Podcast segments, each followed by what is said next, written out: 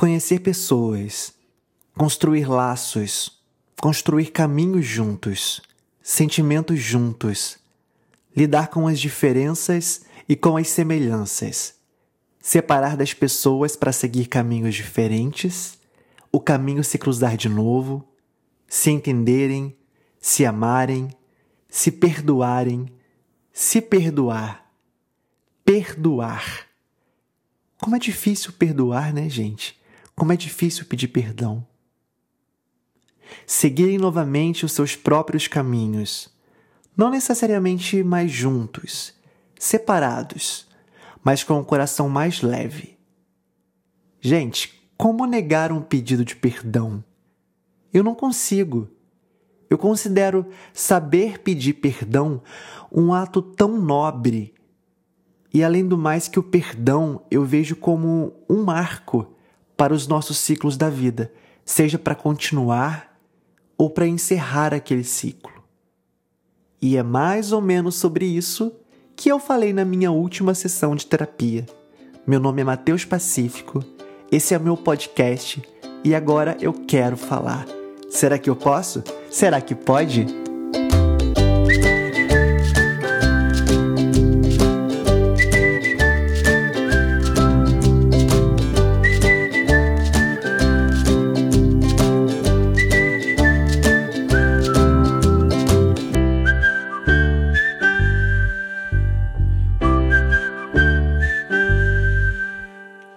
Dos episódios que mais me orgulho desse meu projeto é com certeza o episódio número 7, Cultivar. Título inspirado no último álbum lançado pelo cantor Ziba e que me ajudou e muito no meu processo de aprendizado a entender melhor as pessoas, lidar com as minhas expectativas e cultivar as minhas amizades, meus amigos e entendendo como cada um é. Porém, às vezes, por motivos de a vida segue o seu rumo, o cultivar não é necessário. Não é necessário porque existem coisas na nossa vida que têm data de validade, a data de fabricação e a data de vencimento, os chamados ciclos da vida.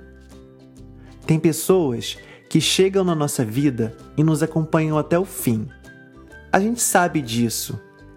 E pessoas que chegam, fazem parte da nossa vida naquele determinado período, mas o ciclo precisa ser encerrado. E cada um precisa seguir o seu rumo. E de verdade, tá tudo bem, porque é assim que funciona a nossa vida. Uma amiga me perguntou sobre esse episódio Cultivar como eu aprendi a lidar dessa forma com as pessoas? Entender como elas funcionam e sem criar expectativas para eu não me frustrar. E cultivar elas próximas a mim, porque eu ainda amo elas. Infelizmente não tem uma receita, não tem uma fórmula. São experiências, são situações. E essa foi a forma que eu encontrei para mim cultivar e que de verdade eu precisava. Teve uma época na minha vida, na minha adolescência, que eu era assim, cercado e rodeado de muita gente. E um determinado momento eu vi um indo embora, outro se afastando, outro se desentendendo com alguém do ciclo de amigos e se afastando também. E aquilo foi me deixando muito aflito, inseguro, com medo de perder todo mundo e não ter mais nenhum amigo. Eu era muito jovem. Eu lembro que eu peguei um pedaço de papel e fui escrevendo o nome das pessoas que eu ainda tinha perto de mim e que eu não precisava me preocupar com a quantidade de pessoas que ficaram para trás. Fraqueza minha, insegurança minha, loucura talvez, mas foi assim que eu comecei a descobrir como se formam os ciclos da vida. Como eu descobri. Porque na verdade eu só fui entender mesmo durante a pandemia, naquela crise existencial nossa naquela época, quando um amigo terapeuta me disse exatamente isso que eu compartilhei com você. Algumas pessoas e amizades têm data de validade na nossa vida. Foram importantes naqueles momentos. Fizeram parte da minha vida naqueles momentos vividos, mas precisaram ir embora para que outros ciclos possam iniciar. Pois é, e o que me fez levar isso para terapia? Eu fiquei pensando de novo quantas vezes eu me entreguei ao máximo às pessoas, dei o máximo de mim, ou então eu dei o que eu poderia entregar naquele momento. E isso não foi o suficiente para manter aquela pessoa comigo, sabe? Para ter aquela pessoa comigo. E houve um novo afastamento e para mim uma nova decepção. E na terapia, meu psicólogo me perguntou: "Mateus, e como você se sente hoje?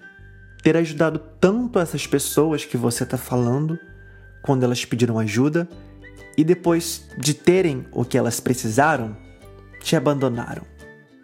Você se arrepende? Daí veio aquele insight que eu precisava. Aquilo que eu fui para terapia buscar exatamente para me sentir melhor desse cancelamento, posso dizer assim? Eu respondi: Não, eu não me arrependo de nada, absolutamente nada que eu fiz para ajudar as pessoas. Porque tudo que eu fiz foi de coração foi de boa índole e foi genuíno. Eu não queria nada em troca. Eu fiz por amor. E se houve talvez uma suposta ingratidão por parte das pessoas, isso já não é mais comigo. Isso já não é problema meu. Eu fiz o que eu devia, o que eu queria fazer. Não sei se é correto isso, sabe? ou se existe uma forma correta de lidar com isso. Mas, de novo, foi a forma que eu encontrei de lidar com a situação e deixar tudo mais leve para mim.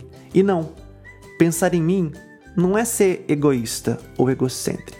Ah, gente, terapia eu te amo. Gente, façam terapia séria.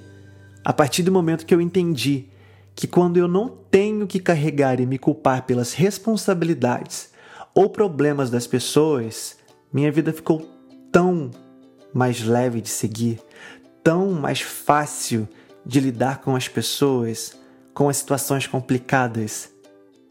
Resolver a minha parte e deixar o problema, que é das pessoas, com as pessoas. Eu já andei 90% do caminho para resolver aquilo. E aí? Para eu desapegar dessa situação, desses problemas, esquecer de tantas questões que a vida de adulto tem. Cara, hoje eu vou te dar um segredinho que está funcionando muito comigo. Se preocupe em cuidar de você, de você mesmo, do seu corpo físico, da sua mente, da sua casa, daquilo que faz parte de você. Sei lá, Coloca um quadro novo na sua sala, uma planta nova na sua casa, muda um móvel de lugar. Eu, eu tenho um horário fixo de segunda a sexta-feira para malhar. E aquele horário é meu compromisso fixo na agenda. E não marquem absolutamente nada comigo naquele horário. Aquele horário é meu horário de pensar em mim, cuidar de mim, cuidar do meu corpo na musculação, da minha mente no meu yoga. É tipo um desapego. Quanto mais você focar em você, mais o desapego acontece naturalmente. Isso faz sentido para você? Você consegue compreender? Você deixa de ter tempo para pensar nos problemas que não são seus e converte isso para um tempo de cuidado contigo. Isso é incrível não é esquecer o outro, esquecer as situações, fingir que elas não existem. Não. É escolher mais em cuidar da gente.